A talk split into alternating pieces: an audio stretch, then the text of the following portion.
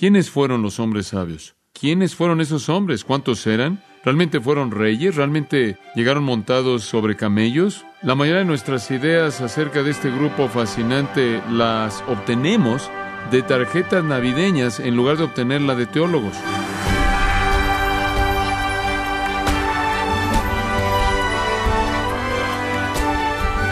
Bienvenido a su programa Gracias a vosotros con el pastor John MacArthur. Estimado oyente, seguramente ha estado intercambiando regalos y disfrutando los días festivos durante estas Navidades. Pero, ¿cómo puede usted estar seguro de tener el enfoque correcto en Cristo durante estos días? Quiero invitarle a que nos acompañe a continuación, cuando John MacArthur nos ayuda a maximizar su adoración a Dios durante este tiempo, mientras le da una mirada a lo que realmente ocurrió en la primera Navidad hace aproximadamente dos mil años, enfocándose en los sabios hombres que visitaron a Jesús y preguntarnos quiénes fueron ellos. Descúbralo a continuación en la serie El nacimiento del rey, en gracia a vosotros. ¿Quiénes fueron los hombres sabios? ¿Están listos para eso? Mateo capítulo 2. Todos nos hemos hecho la pregunta. Me acuerdo cuando era un niño pequeño me preguntaba, ¿quiénes fueron esos hombres? ¿Cuántos eran? ¿Realmente fueron reyes? ¿Realmente llegaron montados sobre camellos? ¿Por qué llegaron a Belén? La mayoría de nuestras ideas acerca de este grupo fascinante las obtenemos de tarjetas navideñas en lugar de obtenerla de teólogos.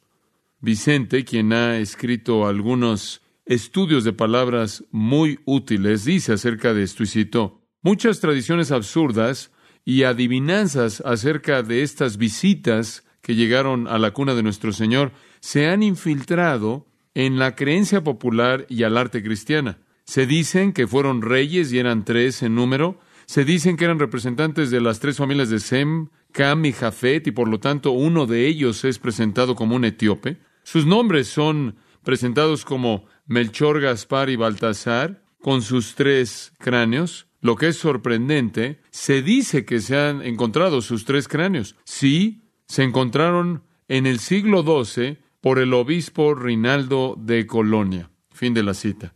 El obispo escarbó y encontró estos cráneos y supo que eran cráneos, muy claro. Sus ojos todavía estaban ahí en los cráneos, viendo hacia Belén. Hoy en día, créanlo o no, hay una exhibición en un ataúd de muchísimo valor en una gran catedral en Europa. Ahora, francamente, lo único que sabemos acerca de estos hombres sabios es algo de historia y lo que se dice en Mateo. Realmente estamos muy, muy limitados en términos de información específica. Además de lo que tenemos aquí en Mateo, lo cual es muy limitado, dice que vinieron del oriente a Jerusalén unos magos. Eso es todo, ahí está. No conocemos su nombre, no sabemos nada fuera de eso. Pero conforme hemos conformado las piezas históricamente, encontramos algo de historia fascinante. Algo de esto está en el Antiguo Testamento. Libros como Daniel fueron los magos o los hombres sabios que aparecen en varios textos diferentes. Otros libros bíblicos también, como también los escritos de Heródoto y otros historiadores. Y básicamente hemos descubierto, y aquí está el enfoque primordial de quiénes fueron, y después vamos a entrar a los puntos específicos, y creo que van a encontrar que esto es fascinante. Creemos que fueron miembros de un grupo oriental sacerdotal, descendientes de una tribu originalmente asociada con los medos. Ahora quiero recordarles algo para que tengan algo del panorama. Básicamente en la historia del mundo han habido cuatro imperios mundiales importantes. Muy bien. El primero fue el imperio babilónico. Y eso esencialmente fue establecido en el área del fértil crescente al este de Israel, en el valle del Tigris y el Éufrates, al norte del Golfo Árabe, al este de lo que conocemos como Israel el día de hoy. Allí es donde estuvo el imperio babilónico. Fue seguido por el segundo gran imperio mundial del cual habla Daniel, y ese imperio fue conocido como el imperio medo-persa. Fue un imperio conglomerado constituido por los medos y los persas. Los medos fueron personas muy grandes y poderosas en términos de expansión territorial. El tercer gran imperio mundial fue Grecia. Cuando el imperio medo-persa fue conquistado por Alejandro Magno, el mundo se volvió griego, por así decirlo. El cuarto gran imperio fue el imperio romano. Ahora, conforme regresamos, mientras que el imperio babilónico estaba en existencia, ahí estaban todavía los medos y los persas. Entonces, es un pueblo muy antiguo. De hecho, hay muchas personas en la historia que rastrean el origen de los medos hasta el tiempo cuando Abraham fue llamado de Ur de los Caldeos, allá en el capítulo 12 de Génesis. Entonces, bien podría ser que estas son personas de muchos, muchos años, una nación muy antigua. Ciertamente son personas que aparecen en el imperio babilónico porque los vemos en el libro de Daniel. Son personas del imperio medo-persa y existieron a lo largo del imperio griego y todavía existieron en el imperio romano cuando Cristo nace. Entonces, son personas de muchos años de antigüedad que habían vivido por mucho tiempo estos hombres sabios. Y por cierto, la palabra sabios, noten que la palabra dice ahí en Mateo, cuando Jesús nació en Belén de Judea en los días del rey Herodes, vinieron del oriente a Jerusalén unos magos. El griego es magos, magoi. Literalmente es eh, una palabra que no se puede traducir. No es una palabra que se puede traducir, simplemente es el nombre de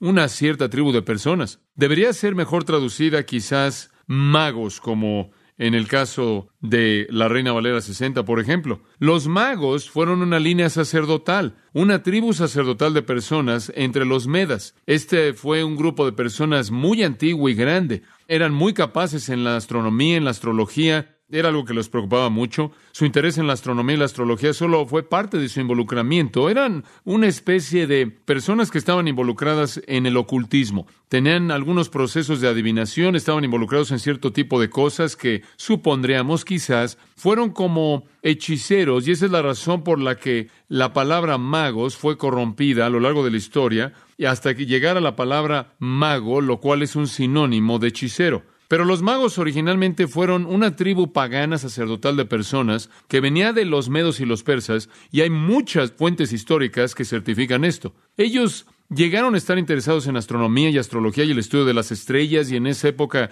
realmente no separaban mucho entre la superstición y la ciencia. La ciencia es astronomía, la superstición es astrología, y estaban muy mezcladas en ese entonces. Ahora, lo que es interesante acerca de esto es que durante el tiempo del imperio babilónico, estos magos estaban viviendo en la área de Babilonia. Estuvieron ahí durante el tiempo babilónico y el imperio medo-persa también. Ahora, mientras que estuvieron ahí durante el imperio babilónico, fueron muy influenciados por los judíos. Recordarán que una de las cosas que Nabucodonosor, el rey de Babilonia, hizo fue llevar a la cautividad a Judá. ¿Recuerdan eso? Eso es lo que Jeremías estaba diciendo. Van a ser llevados a la cautividad. Jeremías pronunció este hecho y claro, inclusive el libro de lamentaciones lamenta esta realidad y fueron llevados en la cautividad babilónica. Bueno, aquí en Babilonia estaban existiendo esos magos y eran oficiales de muy alto rango.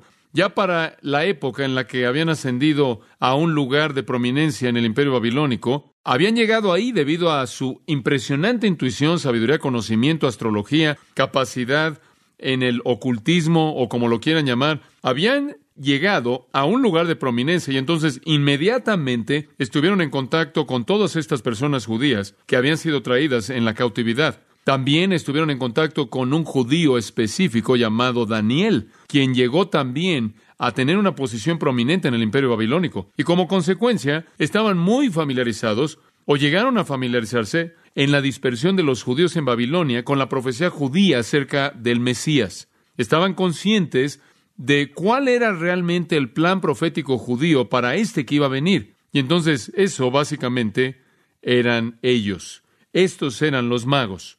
Ahora realmente quiero escarbar en esto un poco y preparar el contexto para lo que sucede en este increíble incidente en el capítulo 2 de Mateo. Regresemos y veamos algo de su historia. De acuerdo con el antiguo historiador Heródoto, los magos fueron una tribu de personas que eran parte de un grupo de personas más grande llamados los Medas. Ahora escuchen esto. Fueron una tribu sacerdotal por herencia. En otras palabras, eran como los levitas en Israel. En Israel hubieron doce tribus, pero solo una de esas tribus fue apartada como la tribu sacerdotal, y eran los que ministraban en los rituales y las ceremonias religiosas del templo, y eran los levitas. Bueno, los medos paganos tenían algo similar. De todas las tribus dentro de los Medas habían escogido que una de ellas funcionara como sacerdotes en sus rituales paganos. Y esa tribu que ellos habían escogido era la de los magos. De nuevo, realmente es una palabra que no se puede traducir. Este es el nombre de ese grupo sacerdotal de personas. Fue un sacerdocio que recibían por herencia. Ahora, como dije hace un momento, algunos historiadores los ven remontándose hasta Ur de los Caldeos como parte de un grupo de personas nómadas que estaban ahí andando por todos lados en esa parte del mundo. Sea lo que sea que es verdad, sea que se remontan a Ur o que simplemente llegan a existir alrededor del tiempo babilónico, no sabemos, pero el punto es este. Durante el mundo babilónico, durante la época del imperio babilónico, eran importantes. Durante el imperio medo-persa eran importantes, durante el imperio griego eran importantes y durante el imperio romano también eran importantes. Y en todos estos imperios mantuvieron un lugar de prominencia tremenda en el oriente y en el este. Como pueden ver, inclusive aun cuando el imperio griego estaba en boga, todavía había algo de cultura y poder oriental. Aun cuando el imperio romano estaba en boga, había algo de poder oriental. Y en ambos periodos los magos realmente fueron las personas clave en el gobierno de los estes, del este, centrados ahí en el fértil creciente, en el área alrededor de Babilonia y Medo-Persia. Ahora, siempre aparecen con un poder político tremendo. Ahora, esto es muy importante que lo entienda usted. Aquí está usted recibiendo una pequeña lección de historia. Siempre aparecen con un poder político tremendo. Yo diría que la mayoría de los historiadores, por lo menos los que leí, los que aquellos a los que se hacen referencia, los ven como un grupo oriental que llegó a la prominencia gracias a su función sacerdotal excepcional, gracias a sus capacidades de adivinación en el ocultismo, por su conocimiento astrológico, astronómico, y por todo esto llegaron a ocupar lugares de prominencia. Y llegaron a ocupar lugares de prominencia en el gobierno babilónico, en el gobierno medo-persa, inclusive en algunos casos en el este durante el periodo griego, y para algunos durante el periodo romano, para llegar a ser asesores de la realeza del este. Y ahí es de donde obtuvieron el nombre de hombres sabios en algunos casos. Eran los que eran consultados acerca de las diferentes cosas que los reyes y gobernantes y los nobles y los príncipes querían saber. Ahora inclusive tenemos algo de historia que nos dice acerca de sus actividades religiosas. Ahora les voy a dar una pequeña descripción del tipo de religión que los magos practicaban. Su sacerdocio tenía ciertas funciones y aquí hay algunas de las cosas. El elemento principal de sus adoraciones parece haber sido el fuego. Es aparente a partir de la historia que adoraban o que en cierta manera reverenciaban el fuego. Y no sabemos, no estamos del todo seguros de la razón, pero quizás veían el fuego como algún tipo de encarnación de la deidad. Y, por cierto, eran monoteístas, ellos solo creían realmente en un Dios y entonces tenían eso en común con Israel. Pero veían el fuego como el elemento principal de su adoración. Y en relación con eso, tenían un altar en el cual quemaban continuamente una flama perpetua. Ellos creían que esa flama perpetua era avivada por el Dios del cielo. Entonces tenían este altar con una flama perpetua. Ahora, ahí en sus templos también tenían otro altar y en ese altar ofrecían sacrificios de sangre. Entonces, de hecho, tenían un sistema sacrificial de sangre. Y ellos prendían el fuego para quemar el sacrificio con la flama del altar perpetuo. Y después, cuando ellos habían quemado el sacrificio, esto es interesante, la víctima entonces era comida por el adorador y por los sacerdotes magos. Lo que es fascinante en todo esto es que es casi un paralelo directo al judaísmo. Y usted puede ver cómo ya desde el pasado Satanás estaba falsificando la religión verdadera desde el principio, como puede ver. Y él siempre ha hecho eso. Usted sabe, inclusive el día de hoy, está el cristianismo real y está el falso. Y en ese entonces había un sistema sacrificial real con adoración genuina hacia el único Dios verdadero, y también estaba el monoteísmo falso, el sacrificio de sangre falso, el sacrificio falso, y ofrecían sacrificios quemados y después los comían el adorador y el sacerdote. Además, estas personas tenían un sacerdocio por herencia. De nuevo, esta fue una falsificación del sacerdocio levítico. Estas personas llevaban pequeños montones de varas de adivinación que llevaban allí en su ropa y usaban estas, estas varas de adivinación para sus pequeñas ceremonias. No diferente del Urim y el Tumim de los sacerdotes, del sumo sacerdote, mediante el cual el conocimiento de Dios era buscado. Ellos creían en la distinción de cierto tipo de animales inmundos. Y eso es interesante. Ellos creían que cierto insecto y ciertos reptiles eran inmundos. De nuevo, este es un paralelo interesante a lo que Dios realmente le reveló a Israel. Y otra cosa que me pareció muy interesante conforme leía acerca de esto es que eran muy ritualistas acerca de llegar a tocar y descartar o desechar un cuerpo muerto. Algo más que tenían en común con el estándar de Dios con Israel. Entonces, en el imperio babilónico, este es un grupo religioso muy interesante que aparece. Y llegaron a tener una prominencia tremenda. En Jeremías 39, 3, versículo 13, un hombre llamado Nergal Sharezer es mencionado. Y Nergal Sharezer es el jefe de los magos en la corte de Nabucodonosor. Muy bien. Entonces, estos reyes orientales, comenzando con Nabucodonosor, habían sido elevados mucho, eran los magos, inclusive antes de eso, pero en lo que a las escrituras concierne, los vemos primero con Nabucodonosor, habían llegado a elevar este grupo sacerdotal de los medos a la posición de ser los asesores oficiales del rey. Y entonces son personas tremendamente poderosas. E inclusive cuando Babilonia cayó y el imperio medo-persa entró, y tiene usted a grandes gobernantes como Ciro y otros, todavía tiene a los oficiales de alto rango del gobierno medo-persa siendo tomados a partir de este grupo llamado los magos. Realmente no tenían quien compitiera con ellos en términos de poder político. Realmente eran únicos en términos de poder político. Ahora, quiero que pasen su Biblia por un momento conmigo de regreso a Daniel y quiero mostrarle cómo ellos aparecen en el libro de Daniel. Daniel capítulo 2. Cuando termine con todo esto y vuelva a leer el capítulo 2 de Mateo versículo 1, va a entender mucho mejor lo que dice ahí. Daniel capítulo 2 versículo 10 y no vamos a tener, no vamos a tomar el tiempo para explicar el contexto, pero aquí estamos en la corte de Nabucodonosor. Daniel está ahí. Los judíos están en cautiverio. En Babilonia dice, los caldeos respondieron ante el rey y dijeron, no hay hombre en la tierra que pueda revelar el asunto del rey, por lo tanto no hay rey, señor ni gobernante que haya preguntado algo así de ningún mago, astrólogo, caldeo. Y es muy probable que todos esos son sinónimos. Y después astrólogo y caldeo simplemente puede ser otra manera de decir lo mismo. Entonces aquí encontramos la palabra mago. No es estrictamente la palabra mago, esa es una corrupción, digamos, en español. Es la palabra mago, está hablando de esta tribu sacerdotal. Tenían un lugar muy prominente en ese entonces. Eran conocidos como aquellos que podían interpretar sueños. Ahora usted recordará, Nabucodonosor tuvo este sueño raro y ninguno de ellos podía manejarlo, podía interpretarlo. Ahora usted sabe lo que es fascinante acerca de esto, es que ah, hubo un hombre que podía interpretarlo. ¿Y sabe quién fue ese hombre? Fue Daniel. Ahora continuemos un poco, capítulo 4, versículo 7. Volvemos a ver a los magos. Capítulo 4, versículo 7. Después vinieron los magos, los astrólogos, los caldeos y los adivinos. Y conté el sueño a ellos, pero no me dieron a conocer su interpretación. Versículo 9. Oh Belsasar, amo o jefe de los magos. Ahora aquí conocemos al jefe o al maestro de los magos. Y simplemente estoy tratando de señalar que son mencionados de manera repetida en el libro de Daniel. Y más bien, en lugar de llamarlos magos, deben ser magos en el sentido de ser hombres sabios. Eso es esencialmente a lo que se está refiriendo. Ahora, cuando Daniel vino y todos estos magos que estaban ahí en el lugar prominente de asesores, siendo los asesores del rey, y no podían dar ninguna respuesta, Daniel pudo y algo asombroso sucedió. Daniel 5:11. Hay un hombre en tu rey en quien está el espíritu de los dioses santos. Y en los días de tu padre, luz y entendimiento y sabiduría como la sabiduría de los dioses fue hallado en él. Hablando de Daniel ahora, a quien el rey Nabucodonosor, tu padre, el rey, digo, tu padre, hizo jefe de los magos.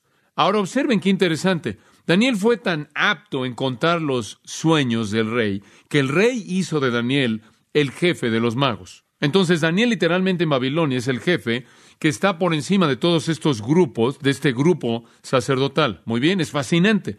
Ahora, eso coloca a Daniel en una posición tremendamente única de poder darles, transmitirles a estos magos toda su información acerca del Antiguo Testamento, la cual sin lugar a dudas es precisamente lo que Daniel hizo. Sabemos que Daniel fue un hombre de Dios. Sabemos que Daniel fue un hombre totalmente entregado a la adoración y expresión de su fe, porque él terminó en un foso de leones debido a eso, ¿no es cierto? Y no hay duda alguna en mi mente de que Daniel y el resto del remanente piadoso en la diáspora compartió su conocimiento del Antiguo Testamento y sus copias de las Escrituras con estas personas en Babilonia. Y además, cuando el decreto final de Ciro vino de que podían regresar a la tierra, la mayoría de los judíos nunca regresó. La mayoría de los judíos se quedaron en Babilonia, mezclándose y a lo largo del resto de la historia de Babilonia y los medopersas, hubieron personas en las familias nobles, personas en altas posiciones, en posiciones de alto rango, inclusive algunos dicen que hubieron monarcas en esa parte del mundo que tenían en parte sangre judía. Y ciertamente tendremos que concluir que Daniel tuvo un impacto profundo al transmitir toda esa información. Y por cierto, quiero añadir otro comentario conforme estaba estudiando esto. Esto realmente me pareció fascinante porque comencé a pensar en esto. Si Daniel fue tan bueno en ganar a estos magos y convencerlos acerca de este hecho del Mesías venidero, ¿por qué es que tramaron contra él y lo arrojaron en el foso de los leones? Si él tuvo tanta influencia y fue tan creíble, entonces comencé a estudiar y en el sexto capítulo de Daniel encontramos algo muy interesante. No necesitan pasar ahí, no vamos a explicar todo esto, pero en el sexto capítulo de Daniel encontramos una trama en contra de Daniel en base a envidia, pero lo que es realmente asombroso acerca de esta trama es que no es una trama que es planeada por los magos que dominaban la jerarquía de la corte real, sino que es una trama que fue planeada por hombres conocidos como los sátrapas. Ese es un término que se usaba para describir a los gobernadores regionales que no tenían nada que ver con el palacio. Entonces recuerde algo, la trama que fue concebida debido a la envidia que estos hombres tenían en contra de Daniel, no fue una trama que fue diseñada por las manos de los magos, lo cual de nuevo me lleva a ver que es muy probable que Daniel fue alguien que gozaba de mucha credibilidad y fue muy convincente en su impacto. De hecho, se da cuenta de que cuando Daniel de hecho, fue arrojado en el foso de los leones. El rey estaba diciendo a Daniel, yo sé que tu Dios te va a librar. ¿Se acuerdan de que el rey literalmente dijo eso? Él estaba tan convencido del poder de Dios a través del testimonio de Daniel. Y estoy seguro de que él estaba, él estaba viendo esto de cerca lo más que podía para ver si de hecho eso fue una realidad. Entonces, los magos mantuvieron su lugar de prominencia, influenciados sin duda alguna por un hombre tan grande como Daniel, y hubieron pocos que vivieron como él, influenciados por judíos piadosos en la dispersión, influenciados por matrimonios mixtos y la cultura judía constante que se les impuso en muchas maneras, y llegaron a tener una posición en el imperio medo-persa de gran poder en la corte del rey. Ahora, permítame decirle algo más que es muy interesante. En el sexto siglo antes de Cristo, hubo un gran rey de Persia llamado Darío, Darío el Grande. Esto es en el imperio medo-persa. Esto es alrededor del tiempo de Daniel. Y Darío llegó y Darío dijo, voy a establecer una religión nacional. ¿Y usted sabe cuál escogió? El zoroastrianismo. Ahora no tenemos tiempo para entrar al zoroastrianismo, pero el zoroastrianismo tenía mucha astrología. Y bien podría ser que los pequeños detalles de astrología y la preocupación de los magos con eso vino con la influencia del zoroastrianismo. Ahora, lo que usted tiene es que estos magos que tienen su propia religión cultural encima de lo que ha sido impuesto en ellos como el judaísmo y encima de eso ha sido impuesto el zoroastrianismo. Ahora, realmente, dicho de una manera suave, esto es una mezcla bastante rara. Pero lo que es tan interesante es que los magos estaban tan ansiosos por mantener su poder político y estaban tan ansiosos por mantener su poder religioso que cuando el decreto de Darío se emitió de que el zoroastrianismo era la religión que iba a existir, simplemente entraron sin problema alguno y dijeron adelante e hicieron algunas adaptaciones.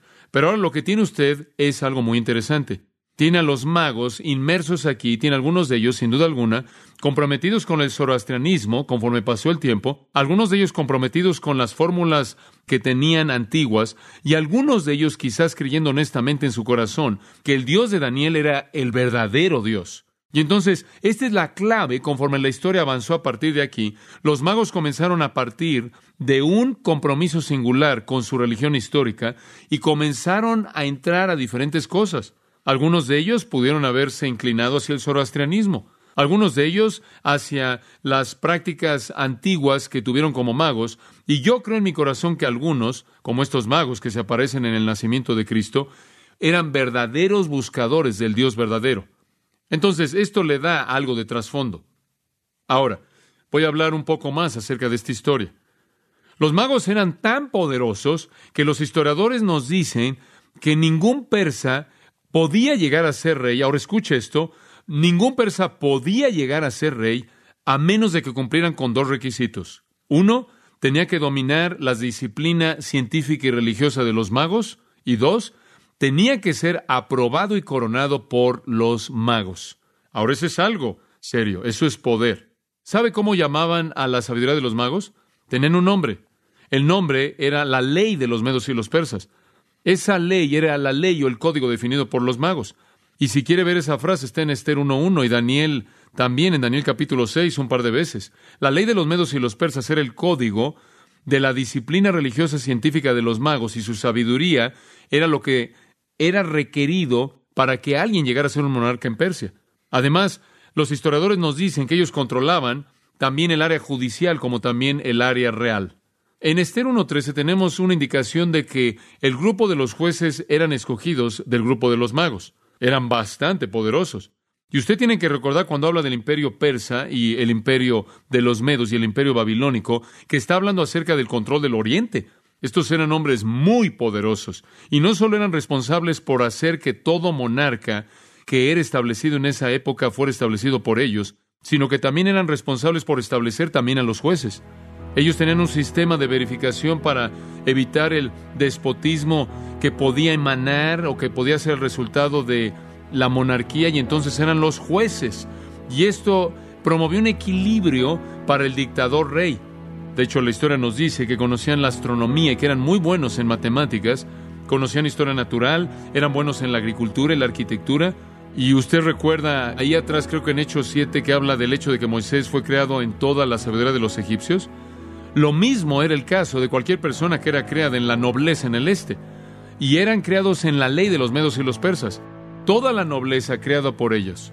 Eran los que hacían a los reyes, eran los que preparaban a los reyes, eran los que hacían los reyes y nadie gobernaba fuera de ellos.